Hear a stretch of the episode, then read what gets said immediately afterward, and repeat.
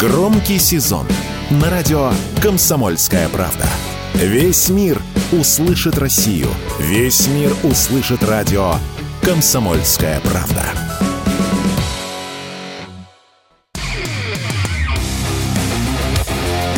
КОЦ. Аналитика с именем. Авторская программа военкора Александра Котца.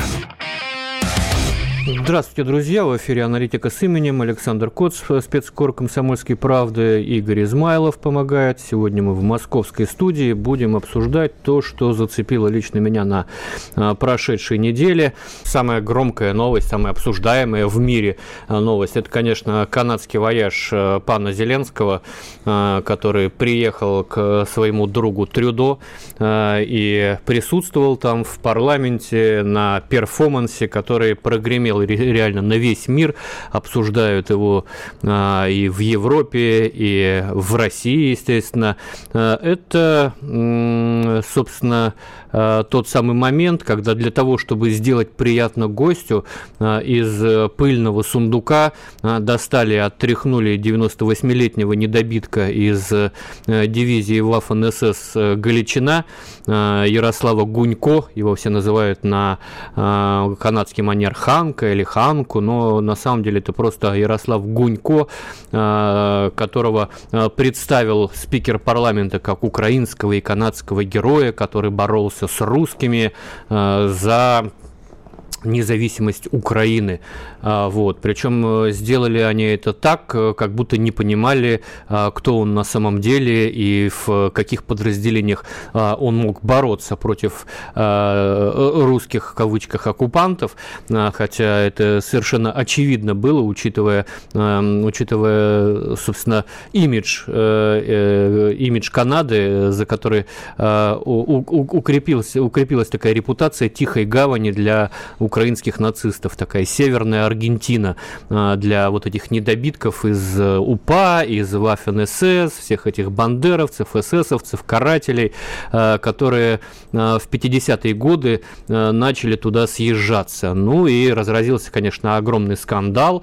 Да, все, все радостно аплодировали, и весь парламент, и Зеленский улыбался очень широко и, и благодарно, что вот э, такой перформанс ему уважили, уважили уважили старика, уважили а, вот а, таким предъявлением украинских героев.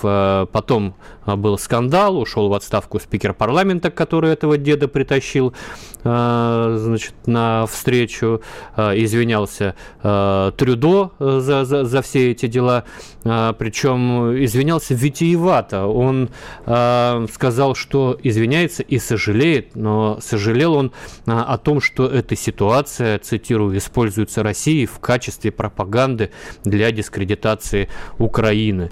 Вообще понятно, что это были извинения вынужденные, такие сделанные под давлением возмутившихся возмутившейся общественности, в принципе, вот эти возмущения, они нет-нет, э, но периодически происходят вокруг вот этой всей истории э, с недобитками Э, эсэсовскими, фашистскими, проживающими в Канаде, э, вообще изначально э, после окончания Второй мировой войны въезд на территорию Канады ветеранам СС был запрещен. Мы сейчас немножко углубимся в историю вопроса, она очень интересная. Откуда в Канаде вот такое отношение к нацистам? Откуда они вообще там появились? В 50-м году, в 50-м Лондон, а большинство этих товарищей жили в Великобритании. Лондон решил вот этого э, токсичного актива избавиться. И э, предложил принять там около 10, по-моему, тысяч э, нацистов британскому содружеству, ну, в которое, собственно, Канада э, также э, входит. Э, естественно, появились вопросы, слушайте, но это преступники, мы не хотим к себе, э, у себя привечать тех, кто э, причастен к э, геноциду, убийству э, мирных жителей Советского Союза, Восточной Европы, вот, но сомневающихся Лондон заверил, что все а, эти 9 или 10 тысяч человек были проверены, в том числе Советским Союзом, и никаких грехов за ними не водятся, поэтому налетай, подешевело, разбирай. А, не знаю, почему на слово поверили тогда британцам, но вот, собственно, а, в 50-е годы основной наплыв этих недобитков э, и пошел в Канаду. Причем очень долгое время о них не вспоминали, но вот в 80-е э, с подачи центра Резенталя сделали запрос да, правительства Канады по поводу военных преступников, которые там проживают. И профессор еврейской истории Восточной Европы из Оттавы Алди Родал тогда провела, пожалуй, пожалуй первое такое масштабное масштабные исследования по теме, а, и выяснилось, что действительно сотни украинских нацистов в 50-е попадали в страну, причем по поддельным документам, которыми а, их а, обеспечивали, ну, видимо, спецслужбы Соединенных Штатов Америки, потому что у всех в сопроводительных документах, как под копирку на одной печатной машинке составленных, был один и тот же обратный адрес в Великобритании, по которому располагалась на тот момент военно-морская морская база Соединенных Штатов Америки.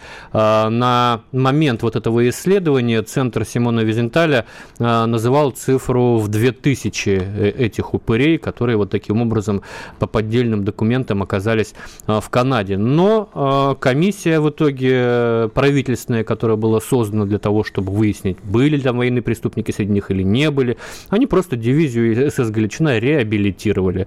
Невозможно, сказали, э, причастность к военным преступлениям обосновать вот этих э, милых э, седовласых старичков. Они и сами говорили, что э, ни в чем не виноваты.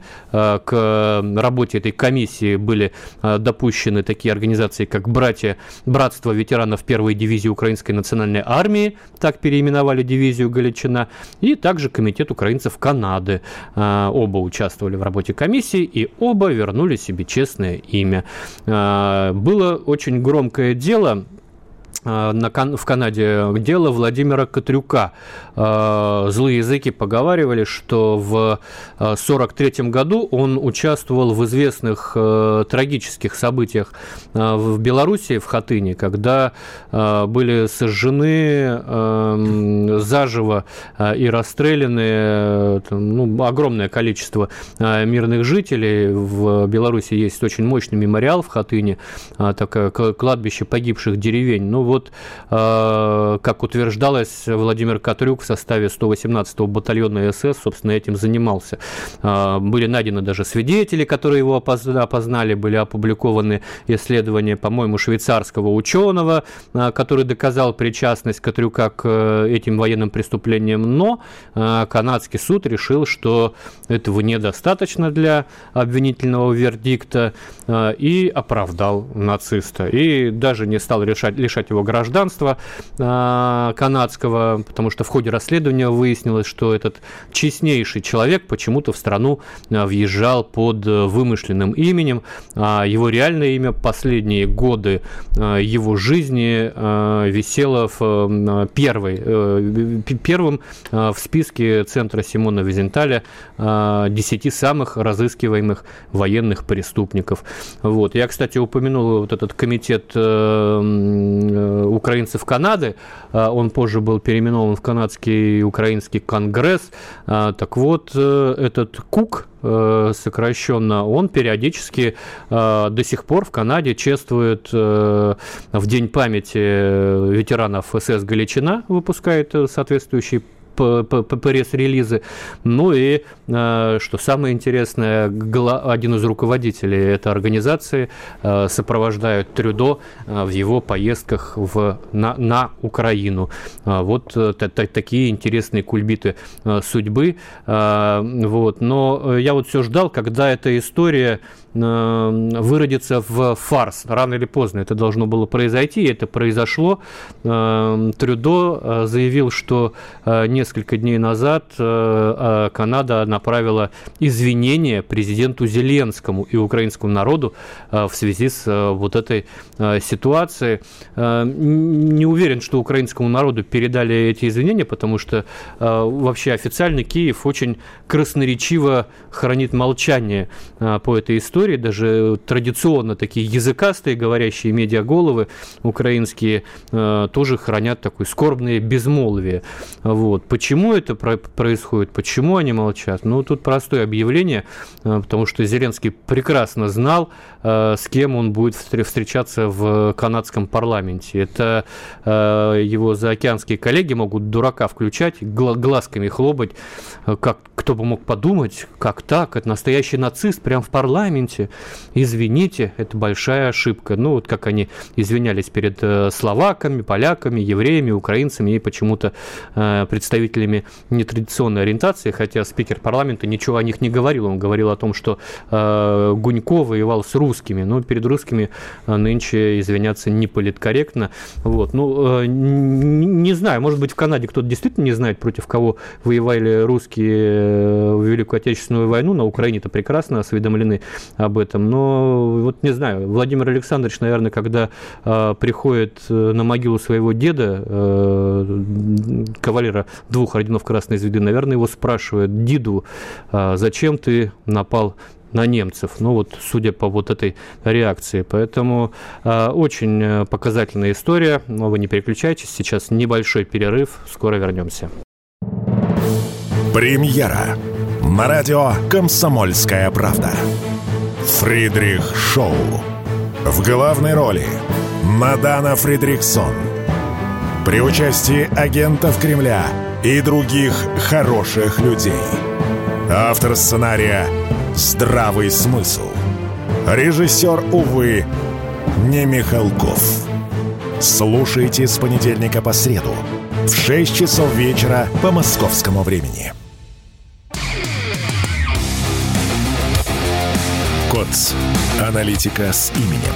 Авторская программа военкора Александра Котца.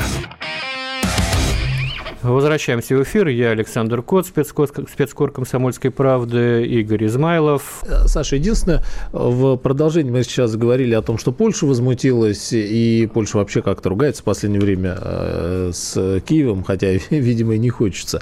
Но э, вот проскакивает вопрос в связи с этим престарелым нацистом, которого вытащили, отряхнули и припудрили. А, может, он наивный, но зачем и почему Запад сейчас коллективно Запад, который ведет с нами войну э, на Украине, руками Украины. Зачем они вытаскивают э, нацизм? Ну, они же прямым, прямым текстом показывают, что они его вот отряхнули, припудрили и э, вперед и в бой.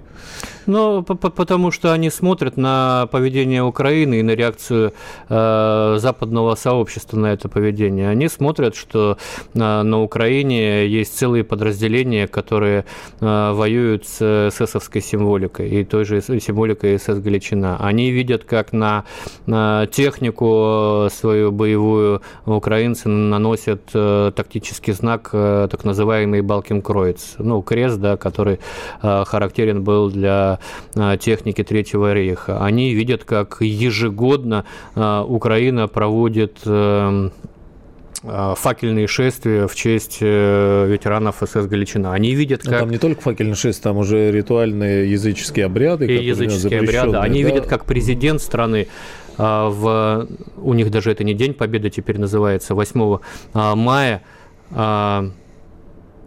проводит встречу со связной УПА Э, который он противопоставляет э, ветерана Красной Армии. Вот он проводит встречу, типа вот вместе воевали, ну, сейчас надо забыть о прошлом а, и вместе значит, смотреть, смотреть в будущее. И они смотрят, что ну, никто особо не реагирует, но смотрят как на а, некие такие а, капризы, которые, которые в Украине все прощают. Ну вот раз у них так принято, мы, значит, ну, как тузе, туземцев куда-нибудь возили, вот туземец, туземец поклоняется какому-то идолу, и они, чтобы сделать туземцу приятное, дарили им там что-то связанное с этим идолом. Вот так же и Зеленского а, притащили э, вождя какого-то а, украинского племени, вот они там поклоняются а, ветеранам СС. Вот у нас как раз тут завалялся один 98-летний, давайте ему покажут. Э, ну, то есть это, это, э, это для них представление или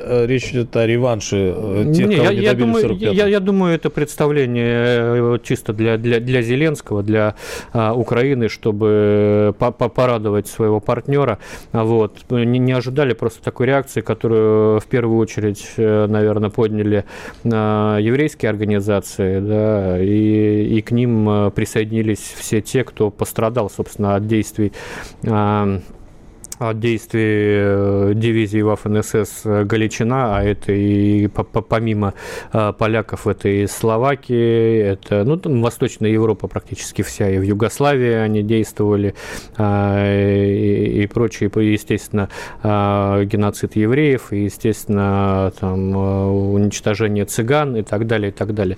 Поэтому здесь привычная схема дала какой-то сбой, и в итоге все оказались по уши в известной субстанции, а, за исключением Зеленского, который, по-моему, а, был доволен э, э, этим подарком, и, ну, и, и, и он давно уже в этой субстанции плавает, и его не удивишь. Давай к другим новостям перейдем, наверное, Одно из, одно из самых трагичных событий уходящей недели – это ну, даже не эвакуация, это не то слово, это исход из, из Карабаха, исход из Арцаха, как его а, называют армянские жители.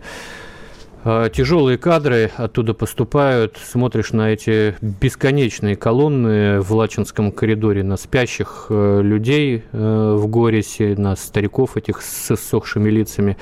Я вот всегда не могу отделаться от аналогии, потому что беженцы, они на любом конфликте похожи. Я помню, мне очень в память врезалась э, эвакуация беженцев из Углегорска в 2015 году, Донецкая Народная Республика, когда там погода такая еще жуткая была, грязища, и люди стоят а, в очереди к Уралам, в которых их грузят ополченцы, и возле Урала бросают велосипеды, вот как будто вот прошлую жизнь бросили, залезают, э, уезжают. Бабушка там в платке завязанном, как, как вот в Великую Отечественную войну фотографии есть, вот ожившие картинки, учительница пожилая говорит, меня не надо спасать, деток спасайте. Это всегда а, ужасно, это всегда такое щемящее чувство, а, потому что ну, начинаешь вот пытаться ставить а, себя на их место. Вчера еще у тебя такая нормальная жизнь была, работа, какие-то планы, дети там ходят в школу в, в соседнем дворе, там, по, по, по выходным к старикам в село, в горы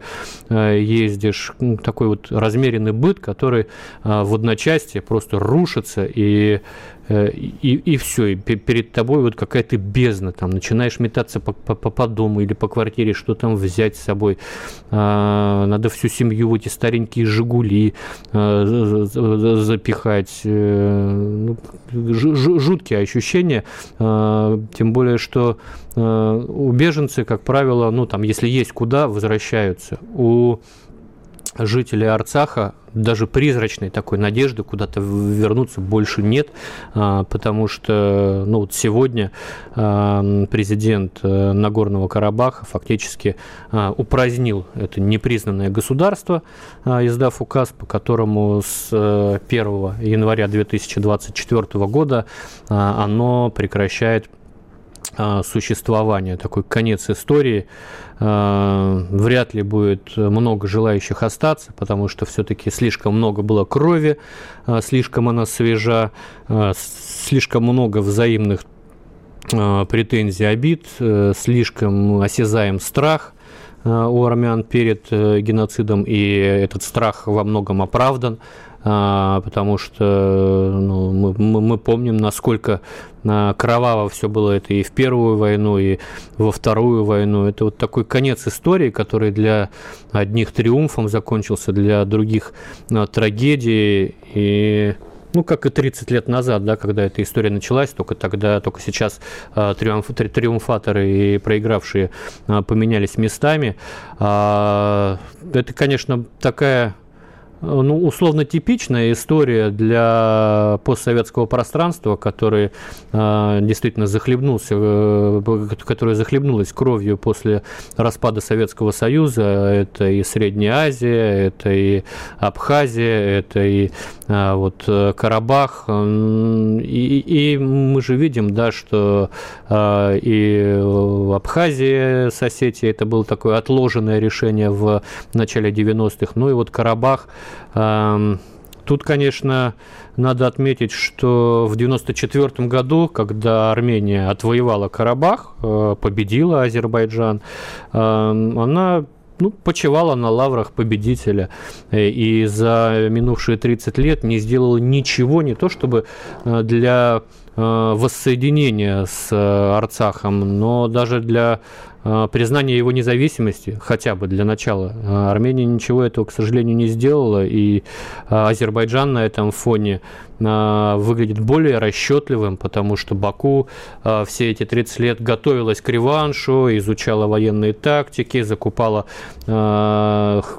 перспективные виды оружия. Мы на, этой, на этом конфликте увидели применение ударных э, беспилотников, э, которые сейчас э, уже не являются чем-то необычным или неожиданным, а тогда, вот когда я бегал от израильского хоропа по, по Степанакерту, это было непривычно. Вот. И вот в 2020 году, да, это было, провели первую операцию азербайджанцы, когда в ходе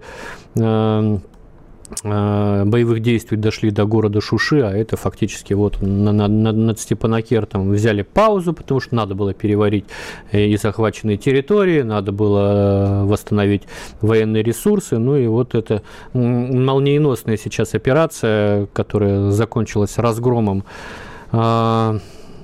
армии обороны Нагорного Карабаха, Э, при этом э, Ереван вообще и пальцем не пошевелил, чтобы помочь э, своим, не то что братскому народу, своим братьям. Ничего не сделал в принципе. При этом армия обороны Карабаха, судя по статистике Баку, серьезный бой дала перед тем, как э, уйти, кануть в лету, потому что Азербайджан заявил о 192 погибших э, военных своих, а это в три раза больше э, средних суточных потерь в предыдущем конфликте. Вот. Но вряд ли, конечно, беженцы в Лачевском коридоре сейчас успокаивают себя этими цифрами, но вот это ярко показывает эта ситуация с Арцахом, что могло стать с Южной Осетии, что могло стать с Абхазией, что могло стать с Донбассом, если бы российское руководство, а, как и Пашинян, занималось э, демагогией и казуистикой вместо того, а, чтобы защищать своих людей. Мы взяли курс на защиту своих людей. Да, это издержки, да, это война, но мы их не предали. Небольшой перерыв, после него вернемся, не переключайтесь. Радио «Комсомольская правда» представляет уникальный проект. Аудиокнигу Дмитрия Стешина «Священная военная операция. Год СВО. День за днем. Плечом к плечу с героическими бойцами и простыми людьми». Вместе с Дмитрием Стешиным слушатели пройдут через будни Донецка, штурм Мариуполя, радость побед и горечь неудач. Это искренняя проза без прикрас – Слушайте с понедельника по четверг в 9 часов вечера по московскому времени на радио «Комсомольская правда». КОЦ. Аналитика с именем. Авторская программа военкора Александра Котца. Возвращаемся в студию. Я Александр Коц, Игорь Измайлов, аналитика с именем. Ну и вот мы в перерыве начали сейчас э, говорить о том, что э, ну, такое ощущение, что США открывают второй фронт для того, чтобы Россия э, разрывалась между специальной военной операцией, Арменией, где-то, может быть, на Молдавии. Но понятно, что э, сейчас э, Запад будет использовать любые, э, любые возможности для того, чтобы измотать э, Россию Россию, и, э, собственно, э, характер поставок э, Украине носит такой, чтобы как, как такого больного капельницей поддерживать ее, чтобы не обрушилась у нее там оборона на случай нашего контрнаступления, но и чтобы мы постоянно, постоянно несли потери, постоянно расходовали свои ресурсы, постоянно обескровливались, пока, пока значит, не побелеем, пульс не остановится и а, на экране не появится нитевидная а, полосочка. Вот, пока мы э, этому успешно противостоим. В новый конфликт за Кавказе нас э, втянуть не удалось, хотя, очевидно, очень а, пытались, да, по поводу а, наших возможностей э, в промышленности, ну, пока оборонка показывает хорошие результаты. Кстати, вот сегодня а, в ВКС была передана очередная партия Су-35 и Су-57.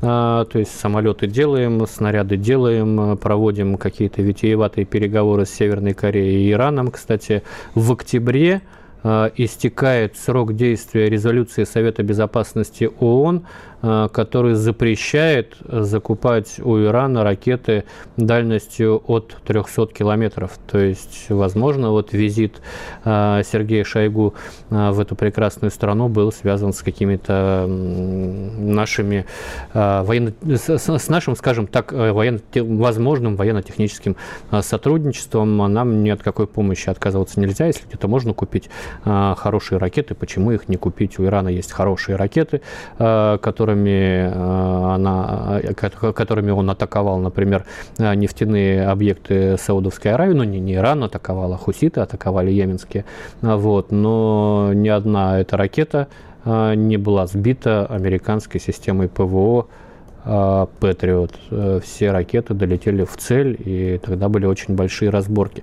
Вот, поэтому в, насчет истощения не знаю. Ну, истощение будет идти у Украины в живой силе. Украина станет сейчас очень зависимой от э, западных поставок, э, потому что свое советское заканчивается. Техника заканчивается, сами они делать не могут. Будет все больше и больше западной техники, а это значит очень серьезная зависимость от э, этих поставок, а, и из такой самостоятельной военной державы она превращается в колониальную страну с иностранной логистикой, с иностранной техникой, с иностранной рембазой и так далее, и так далее. Но зато с своим э, фаршем местным, да, уже кадры появились, да, со своим фаршем, но, но мне кажется, чем меньше будет, меньше будет людей у Украины, тем больше будет иностранных наемников, их там нетов, отпускников, добровольцев и прочего-прочего сброда, а, типа вот того, который гремел прошлую неделю, позапрошлую, мы третью неделю подряд а, говорим об а, этом существе, экс-спикере ВСУ, Сара Эштон Чирила, ну, бывший там капрал американский, который стал женщиной и приехал на Украину и начал, значит, на английском языке рассказывать о деятельности территориальных сил ВСУ, попал в скандал, когда предложил убивать э, российских журналистов.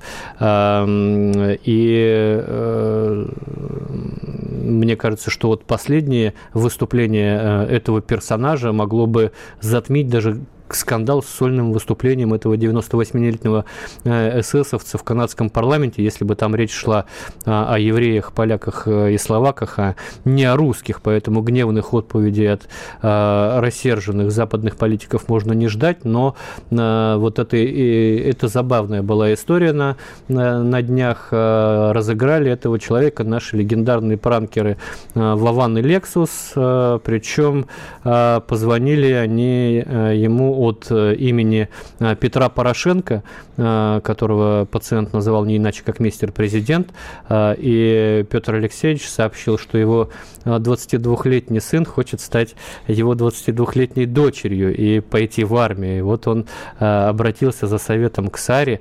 Сара порекомендовала значит, врачей соответствующих, которые делают определенные манипуляции, и сказала, что сегодня в украинской армии около 5000 представителей ЛГБТ, вот, э, но вот самые ЛГБТ-friendly подразделения – это э, крымско-татарский батальон Ислямова или 130-й отряд теробороны Киева.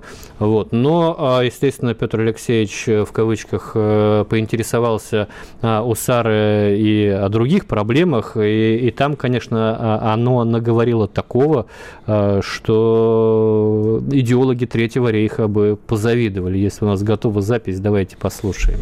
Вот про русских, наверное, как раз, да, раз мы да, начали да, да. про русских. Русские не европейцы.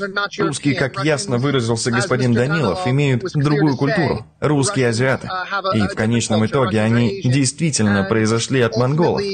Они действительно происходят из группы, господин президент, господин депутат, людей, которые хотят быть рабами и хотят, чтобы ими руководили. Как это было во времена Чингисхана. И поэтому я бы хотела, чтобы остальная Европа и западный мир поняли, что Европа заканчивается на Украине. Мы защищаем европейские и западные ценности так же, как это делали сотни, сотни, тысячи лет назад, когда пришли монголы. Я не знаю каждого русского. Я скажу, что происходящее в Кремле и то, что делает каждый русский, поддерживающий решение Владимира Путина, это не имеет ничего общего с человеком. Их нельзя называть людьми. По сути, они враги человечества. Ну вот, э, Сара Эштон Черила о русских, причем э, здесь такая сегрегация проведена э, на людей и не людей. Нас даже, как вот фашисты в Третьем рейхе, нас не удостоили даже статуса второго сорта. Но про времена Чингисхана, ну вообще обидно должно быть не только нам, но и там практически всей Восточной Европе, Китаю, Тибету. Вот Монгольская империя, она так на секундочку распространялась от э, Японского моря и до э, Восточной Европы. Э, но, видимо, с историей Сара не очень знакома, как, как видимо, канадские политики. Вот. Были там интересные заявления и по поводу журналистов. В этом заявлении она подтвердила желание их убивать. Журналисты, да, сейчас? А, Не успели подготовить запись, но я процитирую. А, она отдала должное, в принципе, нашему профессионализму, говорит, их пропаганда лучшая в мире, но они террористы, у них а, не должно быть возможности спрятаться. Тот факт, что их показывают в телевизионных шоу, не мешает им быть военными преступниками. Мы можем атаковать русских фашистов всеми нашими силами и оружием. А в наше вооружение входит ДРГ, наше оружие включает диверсии. Ну, ну то вот, есть... Э... Да, пропаганда. Угу. То, то, ну, Мы увидели, в чем была правда с дочерью Дугина. Годовщине ее смерти они выпустили книгу. Это показывает, кем она была в их глазах. Это не была случайно убитая женщина. Это было зло. Это было злое существо, которое умерло смертью, которую она заслужила за попытку геноцида невинных людей. Их пропаганда лучшая в мире. Их пропагандисты, террористы, у них не должно быть возможности спрятаться. Тот факт, что их показывают по телевизионному шоу, не мешает им быть военными преступниками. Мы можем атаковать русских фашистов всеми нашими силами и оружием, а в наше вооружение входит ДРГ. Наше оружие включает диверсию. Ну вот, угу. видите, как, как, какая прекрасная, хотел сказать, женщина, но вот не, не знаю, как ее назвать. А, неудивительно, что а, неудивительно, что ее отдернули по ее данным аж из Нью-Йорка. Ну, то есть э, лицо, представляющее государство, выступает за убийство людей, называет э, людей не людьми, ну и, и вообще говорит много лишнего. Кстати, был еще момент, э, где она наговорила много лишнего об иностранных наемниках, которые а, сегодня воюют за Украину. Давайте послушаем. У нас много иностранных боевиков, а точнее, как мной было упомянуто в контексте разговора о вашей дочери, когда вы попросили определить ее в международную группу. Я думаю, что у нас здесь ужасная проблема с большинством иностранных боевиков, потому что они всего на одну ступень выше, чем наемники, и они приезжают сюда только потому, что больше ничего не умеют, только воевать. И хотя я защищаю их в публичных выступлениях, в частном порядке, я отмечаю, что мне известно, что многие из них придерживаются крайне правых взглядов. Существуют некоторые нацистские группировки, о которых мною был подготовлен доклад. Мне также известно, что многие из них принимают участие в боевых действиях, их лишь потому, что в своих странах у них нет никаких возможностей для самореализации. В этой связи у нас возникают риски с точки зрения безопасности, и что еще более важно, у нас есть проблемы с морально-психологическим состоянием военнослужащих, потому что иностранные солдаты ну вот это такие, это такие заявления, которые не могли не побеспокоить э, США. Вернемся после перерыва. Все программы радио Комсомольская правда вы можете найти на Яндекс Музыке. Ищите раздел вашей любимой передачи и подписывайтесь, чтобы не пропустить новый выпуск. Радио КП на Яндекс Музыке. Это удобно, просто и всегда интересно. КОЦ. Аналитика с именем. Авторская программа военкора Александра Котца. Александр Коц, Игорь Измайлов. Трансгендеры ничего полезного не могут предложить человеку, кто, э, как только свое размножение. Но действительно философский вопрос. Э, пишет наш слушатель из Латвии, как неудивительно. Ну, вот были вопросы, парад нас слушатели о ситуации на фронтах СВО, что-то есть утешительное. Мы начали говорить об этом, и вот сегодня были сообщения э, из Киева, что наступать у них не особо получается, продвижение идет буквально шагами. И, шагами идет в Запорожской под, области. Под, потому что не используется техника для наступательных действий, потому что поняли, что а, ну, бессмысленно ее сожгут. Вообще наблюдается какой-то кризис, может быть, военные мысли, ну, когда непонятно, как, как наступать в таких условиях, когда все заминировано, когда артиллерия тут же работает, вот, что делать, как, как этому противодействовать. Ну, вот они просят высокоточку, ну, сейчас доставят им, а, я думаю, атак МС кассетные, но это не решит исход войны на передовой, потому что 300-километровыми а, ракетами, ну, будут бить э, по тылам, а, тем более, что говорят, это будут кассетные боеприпасы, то есть это не, не, не, не, не сможет уничтожить какие-то заглубленные бункеры, э, запасные командные пункты и так далее. Э, ну и эта большая ракета, она все-таки является более простой целью для ПВО, чем, допустим, тот же Хаймерс э, или та же крылатая ракета Storm Shadow. Она не, не такая резвая и не сильно поворотливая, поэтому будут их сбивать. А так э, виден, да, какой-то кризис э, военной мысли, когда э, не очень понятно, как, э, что, кроме местных штурмов, можно противопоставлять такой мощной оборонительной линии.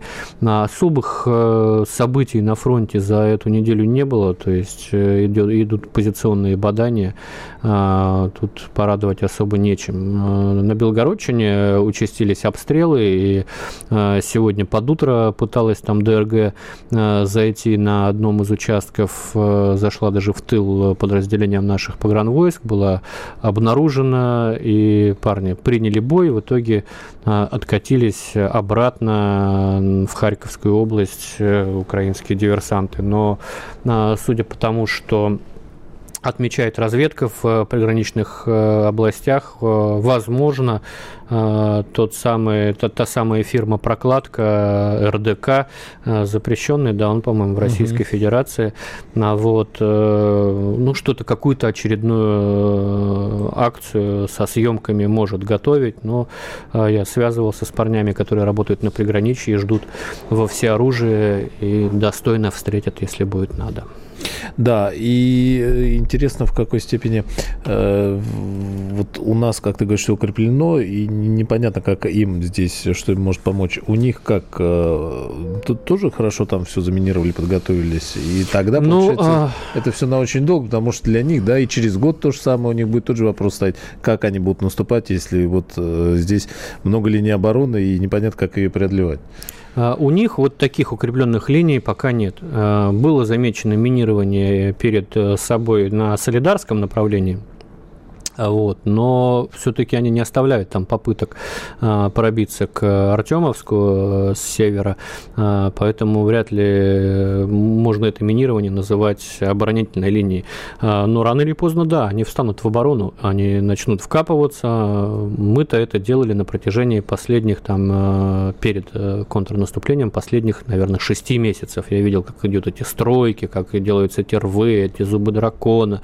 Я не видел, как шло минирование минирования, но мы по результату видим, что э, и минирование шло хорошо. Вот когда Украина начнет переходить в оборону, надо ловить это окно возможности, пока они, возможности, пока они не успели а, все э, укрыть сплошным минированием, пока они не успели а, вкопаться в землю. Вкапываются они а, очень быстро, очень профессионально. Мне вот рассказывали разведчики с Клещеевского направления, которые держат оборону сейчас по железной дороги, если кто ориентируется по карте, а, говорят, вот э, ну, ночью они заходят, у нас нехватка ночных коптеров, к сожалению, для наблюдения, а, и к утру все, они уже окопались, они уже там либо в подвалах огневые точки, либо еще где-то, очень-очень быстро э, у них это дело идет, причем у них э, разделение труда а, есть штурмовики, штурмовики дошли, подходит э, группа закрепления, которая начинает окапываться, укрепляться и так далее, и так далее. Штурмовики пока отдыхают. Вот, то есть у них все это очень четко поставлено. Но э, будем смотреть, э, что мы сможем применить. У нас все-таки э, есть авиация, да, у нас появляется э, целая линейка э, планирующих боеприпасов от там, 250 килограммов до э, 1500 э, у Украины такой, таких возможностей наносить удара нет, а это все-таки ну, примерно 40 а, километров а, прифронтовая полоса. 40 а, километров это то расстояние, на которое мы можем, по которым, на которое мы можем бить авиацией, не заходя в зону действия ПВО противника. Вот. Поэтому и, и система разминирования у нас есть, и авиация у нас есть. Не знаю, будем смотреть.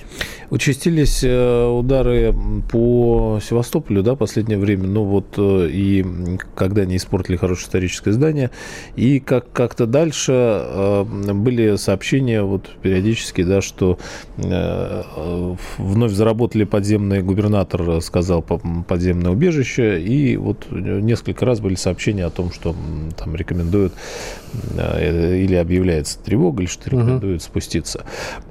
Это что, они с другой стороны пытаются зайти, или это... Это, они, реагируют, это они реагируют на наши удары по портовой инфраструктуре Одессы, по Дунайским портам. Это зерновая якобы. Да, и угу. они, они лишают э, наш флот возможности маневра. Они, у них же э, сейчас есть новый коридор, э, по которому уже прошли там, три или пять судов Э, туда-обратно. И э, если во время зерновой сделки у нас была возможность их досматривать, сейчас у нас такой возможности э, досматривать нет. Желающих, конечно, пользоваться этим коридором немного, в первую очередь из-за того, что страховые компании такие суда очень неохотно страхуют. Но им важно отодвинуть наш флот подальше, чтобы вот эти перевозки по морю они могли беспрепятственно осуществлять. Поэтому, естественно, они бьют и по нашим кораблям, кораблям, они бьют и по портовой инфраструктуре, они бьют по, а, ну, они считали, что в штабе как бы на, на самом верхнем этаже сидит а, командующий Черноморским флотом и в рупор командует. Понятно, что никто в этом штабе не сидит, и все, все, все, командование находится на ЗКП, где-нибудь углубленных в землю, вот, э, бункерах, э, поэтому никого там не убило. Но это, да, такое новое веяние, и, к сожалению, сожалению, эти удары будут усиливаться, их будет больше, попыток атаковать больше. Украинцы демонстрируют новые дроны, а, более мощные, подводные уже. Вот. Поэтому все-таки остро стоит вопрос а, защиты от них. Боновые заграждения есть, все, э, все это четко есть, я имею в виду место базирования Черноморского флота в Севастопольской бухте, но все равно будут они пытаться это все пробивать. И мне кажется, очень э, достойное это политическое решение губернатора Развожаева, э, оповещение с помощью сирен, с помощью громкоговорителей и по телевидению там 30, от 30 до 50 минут э, у, а, потом есть у жителей Севастополя для обеспечения личной безопасности. Это давно, конечно, назревшая мера, а, которая позволит минимизировать риски жертв среди, жертв среди э, мирного населения. Мне кажется, это решение а, должно распространяться не только на Севастополь, но и на весь Крым, на все наши новые территории, которые подвергаются обстрелам. А, понятно, что Донецк, артиллерию, ну ты никак не предупредишь. Ствольную артиллерию невозможно а, заранее зафиксировать, но ракетные удары, о них надо людей предупреждать. Ну и приграничные территории, может быть, э, на них тоже вот такая мера могла бы быть введена. Ну, и еще несколько новостей было э, на этой неделе. Одна из них в связи с тем, что бюджет верстают вот на следующий год и, и дальше, на плановый период трех лет, и обратили внимание на повышение бюджетных расходов на оборонный сектор. Песков прокомментировал это, сказал, что необходимо в связи с гибридной войной против России. Здесь вспоминаются последние десятилетия, когда а, было большое количество людей, которые убеждали нас, что на, на армию тратиться вообще не надо, да, на, да, мы, на мы вообще, мы вообще, в принципе, армию сокращали последние годы. Да. Началось с Сердюкова, причем сокращали не только армию, сокращали, это еще началось с Сердюкова, сокращали э, военную медицину, сокращали военное образование, мы уничтожили военные все городки. Э, военные городки, мы уничтожили mm. все э, артиллерийские училища, которые у нас были штук 11, наверное, одна Михайловская академия осталась. Э, мы много наломали дров, мы уничтожали э, боеприпасы, которые сейчас вполне могли бы использовать э, там градом, это вообще проблема. Мы уничтожали производство э, тех же реактивных снарядов градов. Мы много чего наломали, но вот, как сказал Владимир Путин на одной из встреч э, с военкорами, нам надо было начать эту специальную военную, военную операцию, чтобы хотя бы понять четко, в каком состоянии у нас э, сейчас находится армия и в какую сторону должна идти наша военная мысль. Спасибо за внимание. Увидимся через неделю. Оставайтесь с радио «Комсомольская правда». КОЦ. Аналитика с именем. Авторская программа военкора Александра Котца.